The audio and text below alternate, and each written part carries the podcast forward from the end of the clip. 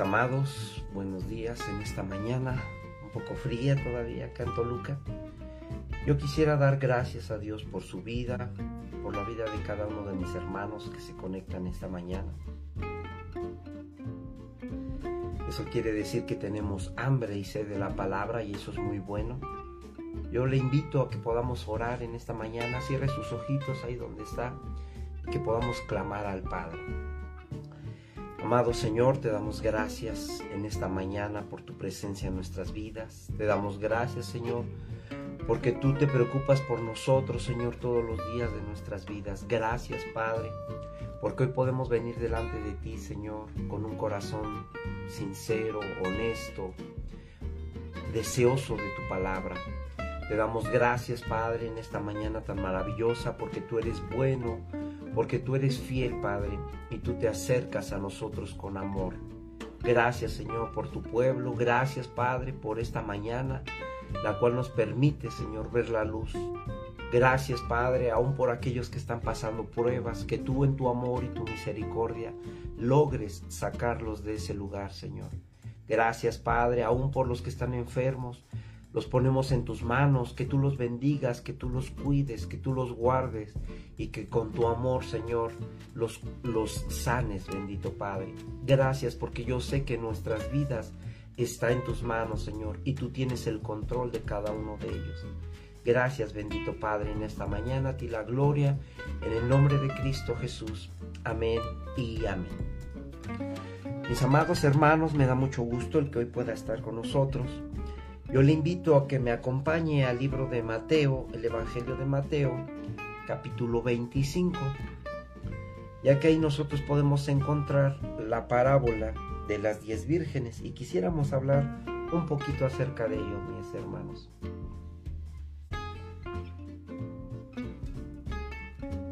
En esta parábola nosotros podemos encontrar eh, que la iglesia debe de parecerse a esas vírgenes que eran prudentes, aquellas vírgenes que estaban llenas sus lámparas de aceite, porque es algo a lo cual nos vamos a acercar, mi hermano. El tiempo de la gracia se está terminando y sin embargo nosotros debemos de estar preparados. Le invito a que me acompañe, vamos a darle lectura. Parábola de las diez vírgenes y dice, entonces el reino de los cielos será semejante a diez vírgenes que tomaron sus lámparas, salieron a recibir al esposo. Cinco de ellas eran prudentes y cinco insensatas. Las insensatas, tomando sus lámparas, no tomaron consigo aceite, mas las prudentes tomaron aceite en sus vasijas juntamente con las lámparas. Y aquí, mis hermanitos, nosotros podemos entender. Aquí esta versión me dice que es el esposo pero sin embargo, nosotros, algunas otras versiones, nos habla que es el novio el que viene por las, por las vírgenes.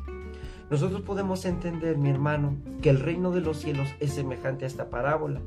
Y nosotros podemos ver que el esposo viene, el novio viene por su iglesia, viene por, por aquellas vírgenes con las cuales ha de desposarse. Mis hermanos, nosotros debemos de saber que el aceite es un tipo o una ilustración del Espíritu Santo. Jesús pone aquí énfasis en el requisito para que la iglesia o sus hijos que hayamos de ser tomados podamos tener eh, esa fidelidad, podamos tener esa vigilancia para cuando Él regrese. Ciertamente dice su palabra que no nadie sabe ni conoce el día ni la hora, ni siquiera los ángeles, ni nadie conoce el día ni la hora, solamente el Padre. Pero mi hermano, aquí nosotros nos dejan entrever que de acuerdo a si hacemos la voluntad del Señor y empezamos a escudriñar la palabra, nosotros seremos unos verdaderos creyentes, nosotros estaremos llegando a la verdad absoluta, la cual el Señor nos quiere trasladar a través de su palabra. En esta parábola nosotros podemos entender, mi hermano, que estas vírgenes tenían un conocimiento de que el novio se acercaba, que el novio venía. Ciertamente no sabían el día ni la hora, pero ellas tenían ese conocimiento que la iglesia debe de estar preparándose para la venida de nuestro Señor Jesucristo. Ciertamente no sabemos el día ni la hora, pero de que viene nuestro Señor, eso. Debemos de tener esa urgente necesidad de tener eh, nuestra vida espiritual llena en el Señor Jesucristo, llena del Espíritu Santo, firme en nuestro Señor Jesucristo. Yo les decía un tiempo atrás que podamos permanecer firmes en Cristo Jesús y que sigamos adelante. Mi hermano, ¿por qué seguir adelante? Porque precisamente en esta parábola, ahorita le vamos a dar lectura, nos habla y nos dice que la puerta se cierra. Y mi hermano, ese es el tema de esta mañana. Y yo quiero decirle que la puerta que nos conduce a la vida eterna se está cerrando. Mi hermano, el tiempo de la gracia se está terminando y nosotros debemos de estar alertas, nosotros debemos de estar eh, gozosos en la palabra del Señor y buscar ese anhelo de poder eh, ser gratos delante de nuestro Señor ahora en su bendita parucia.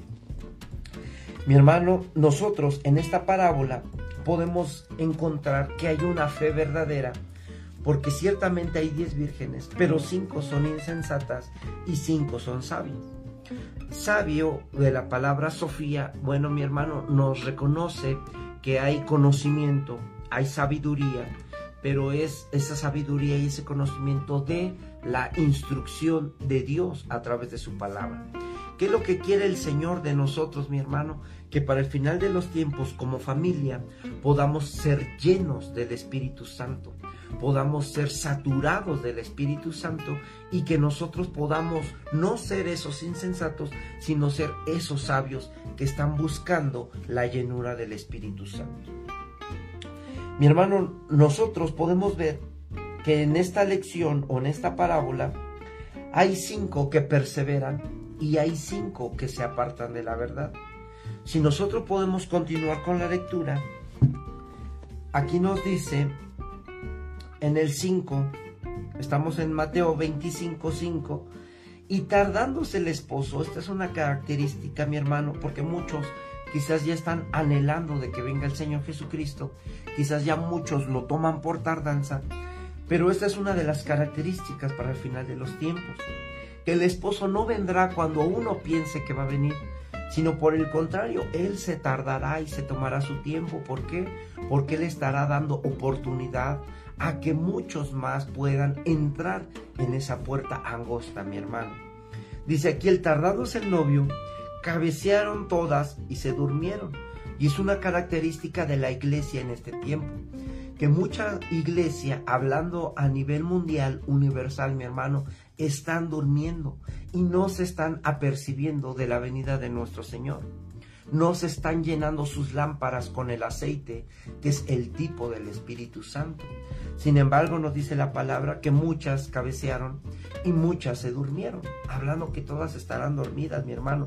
Yo espero que tanto tú como yo no estemos durmiendo, sino que estemos perseverando en la palabra y estemos, mi hermano, llenando nuestras lámparas de ese aceite y que no solo tengamos para esa tarde, esa mañana o esa noche en la que venga nuestro Señor, sino que tengamos una, una aljaba o, un odre donde podamos llenar nuestro aceite y que sobre y abunde, mi hermano, para que nosotros podamos estar eh, esperando al Señor por si se llegara a tardar. En el 6 nos dice que a la medianoche se oyó un clamor, aquí viene el esposo, salida a recibirle. Y mi hermano, aquí algo que debemos de notar, que nos está diciendo la palabra, que nosotros como iglesia debemos de salir a recibirle. Y yo espero, mi hermano, que usted sea esa iglesia, y yo espero que todos sean parte de esa iglesia, que dicho sea de paso, iglesia o iglesia eh, significa los que salen o los que son tomados. Y mi hermano, si nosotros somos parte de esa iglesia, nosotros nos debemos de identificar con este pasaje, con este versículo, porque dice que salgan a recibirle. Mi hermano, nosotros entendemos que nosotros vamos a salir. ¿De dónde vamos a salir? De esta tierra. Y vamos a ser arrebatados a las nubes y vamos a recibir a nuestro Señor en el aire. Mi hermano, yo espero que usted sea parte de esa iglesia, de esa iglesia y que nosotros podamos salir de esta tierra. Por eso es bueno que no pongamos la mirada en las cosas de esta tierra, sino que pongamos la mirada en las cosas de arriba, en las que son celestiales, en las que son eternas, para que podamos tener nuestro oído atento a la voz de nuestro Señor, que nosotros podamos estar dispuestos a que podamos subir a recibir en el aire a nuestro Señor. Mi hermano en el 7 nos dice, entonces todas aquellas vírgenes se levantaron y arreglaron sus lámparas. Y eso es bueno, mi hermano, que hoy nosotros en este tiempo tomemos nuestra lámpara y la estemos arreglando, la estemos llenando del Espíritu Santo, para que ese Espíritu Santo que es el aceite pueda darnos esa luz. Y mi hermano, algo que yo quiero hacer notar en este ámbito, que ciertamente están en un ambiente de boda, están en un ambiente donde van a entrar a, unas bodas, mi hermano, porque se habla de unas vírgenes que son la corte y hablan de un novio, de un esposo que viene por su novia. Mi hermano, nosotros en este entendido debemos de saber que nosotros como novia o si nos identificamos como esa novia, debemos de estar limpiando nuestras vestiduras, debemos de tomar nuestra lámpara y estarla llenando del aceite. ¿Por qué? Porque ese aceite representado por el Espíritu Santo, mi hermano, déjeme decirle que cuando nosotros prendamos la lámpara, y con suficiente aceite, esta lámpara producirá una luz. Y mi hermano, una novia entre muchas vírgenes se tiene que distinguir. ¿A qué me refiero? Que en una novia secular, la novia por lo general va vestida de blanco y aunque vayan más vírgenes juntamente con ella, a, la vista se ve automáticamente quién es la novia por su vestimenta que lleva, que aunque va en medio de muchas vírgenes, que su corte celestial o sus damas que la acompañan, nosotros podemos identificar quién es la novia, porque la novia eh, despega o, despierta una hermosura eh, sin igual, aunque vaya en medio de diferentes vírgenes. Si nosotros vemos a la novia, ella viene con sus vestiduras blancas, vemos a la novia, viene con un cabello o con un peinado especial. Si nosotros vemos a las vírgenes y viene dentro de ellas, viene una con un maquillaje especial, con un resplandor especial, una hermosura especial. Y mi hermano, nosotros sabemos inmediatamente quién de todas esas vírgenes es la novia. Y mi hermano, así en el ámbito espiritual, nosotros debemos de prepararnos para que para que el Señor nos vea hermosos, hablando como novia, que nos vea una novia hermosa, una novia vestida de acuerdo a su voluntad, una novia que viene resplandeciendo, una novia que viene con su luz interna producida por el Espíritu Santo, llena su lámpara de ese Espíritu Santo y prendida su lámpara. Mi hermano, nosotros debemos de venir resplandeciendo cuando nuestro Señor Jesucristo venga, para que Él a lo lejos sepa quién es la novia y sepa quién no es la novia. Mi hermano, nosotros debemos de estar atentos porque en el pueblo de Dios hay personas, hay novias que son insensatas. Ciertamente yo espero que usted, al igual que yo, mi hermano, seamos de esa novia que han sido prudentes, que han sido sabias, que han sido llenas del conocimiento de la palabra, porque han eh, eh, seguido las instrucciones de nuestro Señor. Usted me dirá, ¿en dónde están esas instrucciones, mi hermano? Porque yo me quiero ir en el arrebato, yo me quiero ir en la parucia de nuestro Señor. Bueno, las instrucciones están aquí, en la bendita palabra del Señor. Mi hermano, ahí nuestro Dios nos ha dejado todas las instrucciones, las cuales debemos de seguir para el final de los tiempos y que podamos ser tomados como dignos, que oremos de día y de noche para que el Señor nos pueda tomar como dignos de ser arrebatados. Mi hermano, veamos las características de las que son insensatas. En Mateo 25:8 nos dice, y las insensatas dijeron a las prudentes, dadnos de vuestro aceite, porque vuestras lámparas se están apagando. Mas las prudentes respondieron diciendo, para que no nos falte a nosotras y a vosotras, id más bien a los que venden y comprar para vosotras mismas. Y mi hermano, aquí nosotros sabemos que esto es una parábola y, y, que precisamente no hay quien venda el aceite, no hay quien venda la llenura del Espíritu Santo, que si bien recordamos cuando los discípulos se le acercan, querían comprar la llenura del Espíritu Santo y no se puede. Aquí, mi hermano, lo que nosotros debemos de saber, que muchas personas quizás para el final de los tiempos tratarán de buscar la llenura del Espíritu Santo que no tuvieron en este tiempo de gracia. Mi hermano, nosotros estamos siendo llenos del Espíritu Santo y eso es algo que se adquiere a través del compromiso, a través de, venir y buscar de nuestro Señor, a través de la oración, a través del ayuno, a través de leer de la palabra. Y mi hermano, habrá muchos que querrán venir y querrán comprar la llenura del Espíritu. Querrán venir y decirnos, danos de lo que tú tienes. Danos porque yo veo algo en ti especial. Dame de lo que tú tienes porque yo quiero tener esa llenura. Pero mi hermano, mire que esas serían unas decisiones tardías porque esa llenura en la cual nosotros hoy estamos buscando es a través de venir y buscar de la presencia de Dios. Es algo que no podemos trasladar, aunque sería muy bueno, pero que cada uno de, de ellos o de estas vírgenes tendrían que adquirir personalmente esa experiencia, esa llenura del Espíritu Santo es algo personal, mi hermano. Y bien dice la palabra que, que la salvación es personal, no porque yo haya creído en el Señor Jesucristo y lo haya recibido en mi corazón y ahora me esté llenando del Espíritu Santo, no con eso significa que mi esposa o mis hijos o mis hijas o mi familia pueden ser salvos aunque ciertamente si hay una promesa para nosotros, que creamos nosotros y nuestra familia sean salva, mi hermano, un requisito es que cada uno de ellos pueda tomar esa decisión y pueda estarse llenando personalmente. Que ellos puedan buscar de la palabra, que ellos puedan llenar eh, su vida, sus lámparas del Espíritu Santo porque no habrá nadie quien se los pueda vender, no habrá nadie quien les dé ese aceite. Esa es una experiencia personal que ellos deben de adquirir, que ellos deben de tomar en un encuentro personal con el Espíritu Santo, con nuestro Señor Jesucristo. Y nos dice en el 10 del capítulo 25, pero mientras ellas iban a comprar, mire lo riesgoso de esto, mi hermano, que si no estamos llenos del Espíritu Santo y al final cuando se escucha la trompeta y que veamos que nuestro Señor Jesucristo viene por su iglesia, viene por su iglesia para ser arrebatada, muchos querrán salir a comprar. Y mire lo riesgoso, que vendrá el esposo y las que estaban preparadas, y yo espero que seamos nosotros, mi hermano, entrarán con Él a las bodas, entrarán con Él. No entrarán, mi hermano, aquellos que se hayan alejado, no, no, entrarán aquellos que se hayan ido a buscar la llenura del aceite, la llenura del Espíritu Santo a la mera hora.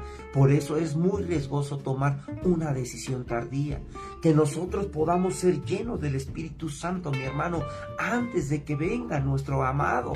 ¿Por qué? Porque nosotros ya estaremos listos. Si bien no sabemos la hora, ni el día, ni la fecha, mi hermano, ciertamente nosotros tenemos sabiduría y conocimiento por la palabra que nuestro Señor Jesucristo viene y viene pronto. Y nosotros debemos de animarnos, de alentarnos en estas palabras, mi hermano, y que podamos estar llenándonos y saturándonos del Espíritu Santo para cuando Él venga nos halle como dignos, nos halle limpios, nos halle preparados para que Él nos pueda tomar a sí mismo y presentarnos a sí mismo como dignos, mi hermano. Nosotros, mire el riesgo de no estar preparados. Dice que entraron las que estaban preparadas con él a esas bodas benditas, mi hermano. Y mire lo que pasa enseguida. Y se cerró la puerta. Si bien yo le he dicho este tema es la puerta de la gracia, se está terminando. Mire qué tan cierto estamos, mi hermano. Si nosotros sabemos que estamos en el final de los tiempos, que ya estamos iniciando con los dolores de parto, mi hermano, que nosotros podamos estar preparados y que no salgamos a buscar aceite a otros lugares, que no salgamos a buscar palabra a otros lugares. Mi hermano, que nos comprometamos a buscar de la llenura del Espíritu Santo ahora que hay tiempo. antes de que venga el novio, antes de que venga el esposo, y entre con aquellas que sí estén preparadas. Mi hermano, no salgamos de la cobertura. No salgamos a buscar, no salgamos, mi hermano, a distraernos con las cosas del mundo. Que nosotros podamos estar llenando nuestras vidas del Espíritu Santo. Y mire lo que nos dice en el 11. Después vinieron también las otras vírgenes diciendo, Señor, Señor, ábrenos. Mire, mire lo, lo, peligroso de estar fuera, mi hermano, de la cobertura, lo peligroso de andar buscando aceite en otros lados. Mire lo peligroso porque el novio puede venir en cualquier momento. Y mire que si nosotros estamos distraídos con las cosas de este mundo, llegará ese momento. Y, y, y espero que no seamos nosotros, mi hermano, que llegue y esté tocando a la puerta porque ya se cerró. Y mire que la puerta que Dios cierra, nadie la puede abrir. El tiempo de la gracia se está terminando, mi hermano, mi amigo. Yo te invito a que hoy podamos buscar la llenura del Espíritu Santo y que no seamos como esas vírgenes que llegan tarde a, a entrar a esas bodas y que ellas se quedan afuera y están tocando, están tocando. Ábreme, ábreme, Señor, ábreme. Que no seamos de esa iglesia, mi hermano, que nosotros seamos esa iglesia que está despierta, que es prudente, que es sabia, que está llena de conocimiento, buscando la llenura del Espíritu Santo, que está llenando sus lámparas de aceite, mi hermano, que nosotros podamos ser esa iglesia. Nos dice en el 12, mas él respondiendo dijo, mire qué lastimoso, de cierto os digo que no os conozco. ¿Por qué no las conoce mi hermano? Porque no tuvieron esa intimidad, porque no tuvieron esa lectura diaria, porque no tuvieron esa oración, porque no tuvieron esa llenura del Espíritu Santo como los de, eh, aposento alto, esos 120 que estuvieron unánimes, llenos del Espíritu Santo. Mi hermano, que nosotros podamos venir y que podamos ser llenos del Espíritu Santo en este tiempo. Nos dice en el 13, velad pues. Esa es una recomendación para nosotros, mi hermano. Porque no sabéis el día ni la hora en que el Hijo del Hombre ha de venir. Y ciertamente no sabemos, mi hermano, cuándo será, será el día, cuándo será la hora. Pero lo que sí sabemos es que nuestro Señor viene y viene por una iglesia limpia, una iglesia que se está vistiendo de lino fino, que se está preparando. Nosotros sí sabemos, mi hermano, que Él viene y viene pronto y que Él viene a su tiempo perfecto, que Él viene a su kairos perfecto, que no viene en nuestro cronos, mi hermano, pero que nosotros sí sabemos por la bendita palabra que Él viene y viene por su pueblo. Yo le doy gloria a Dios porque usted está en esta mañana buscando de su palabra, usted está en esta mañana buscando de su sabiduría, buscando de su conocimiento, buscando de su llenura, mi hermano. Que sabemos que estamos en un tiempo difícil de enfermedad mundial, que sabemos, mi hermano, que estamos atravesando quizás juicio como nación, como iglesia, como pueblo, pero mi hermano, los juicios que vienen para cuando el Señor saque a su iglesia, a su iglesia de esta tierra, mi hermano, serán unos juicios mucho más fuertes que los que nosotros podemos ver hoy en día. Mi hermano, habrá muerte como jamás ha habido y como jamás habrá. Habrá maldad como jamás ha habido y como, como jamás habrá, mi hermano. Nosotros tenemos que estar preparados para que el Señor nos halle como dignos y podamos salir en, este arrebato. Es nuestro boleto, es nuestra salida, es nuestra esperanza, mi hermano, como lo, como lo decía Pablo, en esta bendita esperanza que nosotros podamos ser tomados como justicia y salir de este, de este mundo para que los juicios de, de Dios caigan sobre la tierra. Mi hermano, yo le invito a que nosotros podamos comprometernos con el Señor y que podamos buscar la llenura del Espíritu Santo y que no nos quedemos afuera y que estemos tocando la puerta y que lastimosamente el Señor nos diga, apártense de mí porque no los conozco.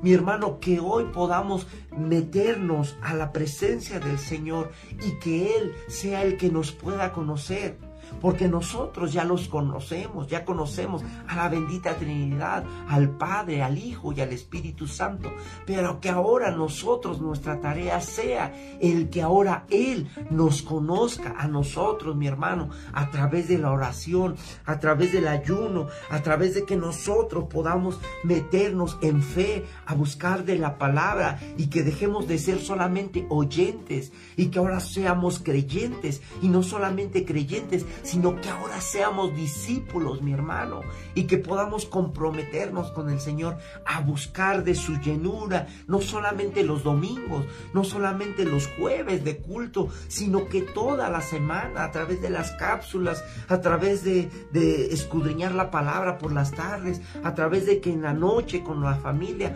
podamos orar, podamos clamar al Señor, podamos leer parábolas, podamos leer la bendita palabra del Señor y que podamos perseverar, mi hermano, en, en este caminar, que podamos perseverar en la palabra. Yo le decía alguna ocasión que seamos como ese sembrador, que viene y pone la semilla y voltea atrás del campo y, ve que no pasa nada. Sin embargo, va con el siguiente surco y siembra la semilla y voltea atrás del campo y no pasa nada. Pero no por eso se desanima, no por eso se desalienta, sino que él continúa, continúa, continúa hasta que termina de sembrar el campo, mi hermano. Entonces voltea el sembrador y ve que todo el campo está sembrado pero no se desanima. Y lo que hace espera el tiempo de Dios, espera la bendición de Dios. Y entonces en ese tiempo, en ese kairos de Dios, empezará el sembrador a ver el fruto. Empezará a ver cómo su esfuerzo que tuvo algún tiempo empieza a dar ese fruto, porque ya viene la cosecha, ya viene ese fruto, mi hermano, el cual tú y yo hemos estado sembrando en esta tierra, sembrando palabras, sembrando palabras, sembrando palabra, amor de Dios, Dios te ama, Dios te ama, Dios te bendice, hay alguien que te ama y toda esta, mi hermano, esta siembra que algún un día hicimos, vendrá ya pronto la cosecha. Mi hermano, que tengamos esa confianza, esa esperanza. No importa lo muy difícil que sea la vida eh, o la prueba que tengas hoy en este tiempo, que podamos confiar en nuestro Dios, que podamos confiar en ese amor, en ese bendito amor que Él ha tenido por nosotros. Yo te invito a mi hermano a que cierre los ojos en esta mañana y que podamos dar gracias a Dios por ese tiempo de bendición, porque nos permitió nacer en el tiempo de la gracia, en la familia que Dios escogió para nosotros, porque Él ya nos tenía predestinados desde antes de la fundación del mundo. Cierra tus ojos, amado hermano, y vamos a orar. Amadísimo Padre, gracias te damos en esta mañana, Señor, por tu amor, por tu misericordia, Padre. Aún yo te doy gracias por esa siembra que hemos estado realizando porque sabemos que el día de la cosecha se acerca, Padre, que tú vienes pronto, Padre, y que esa puerta, Señor, de gracias está terminando. Gracias porque hoy podemos entrar en esa dicha, en esa plenitud, Padre. Gracias, Señor, porque como iglesia hoy estamos aquí buscando tu nombre, Señor, perseverando en tu palabra. Gracias, Señor. Gracias, Padre, porque nos has tomado como digno, Señor, porque lo vemos en el Espíritu, Padre, porque así como Pablo decía, Señor, y le escribía la carta a los Corintios y los veía como santos, Señor, tú ya nos ves con ojos de amor, tú ya nos ves como esa, esas personas santas, como esas personas redimidas, como esas personas justificadas. Gracias, Padre, por ese amor eterno. A ti te doy la gloria y te doy la honra en el nombre maravilloso de Cristo Jesús. Amén y amén. Amados hermanos, estamos despedidos. Dios me los bendiga mucho y que este día podamos iniciar un día con bendiciones, confiando en nuestro Señor. Amén y amén.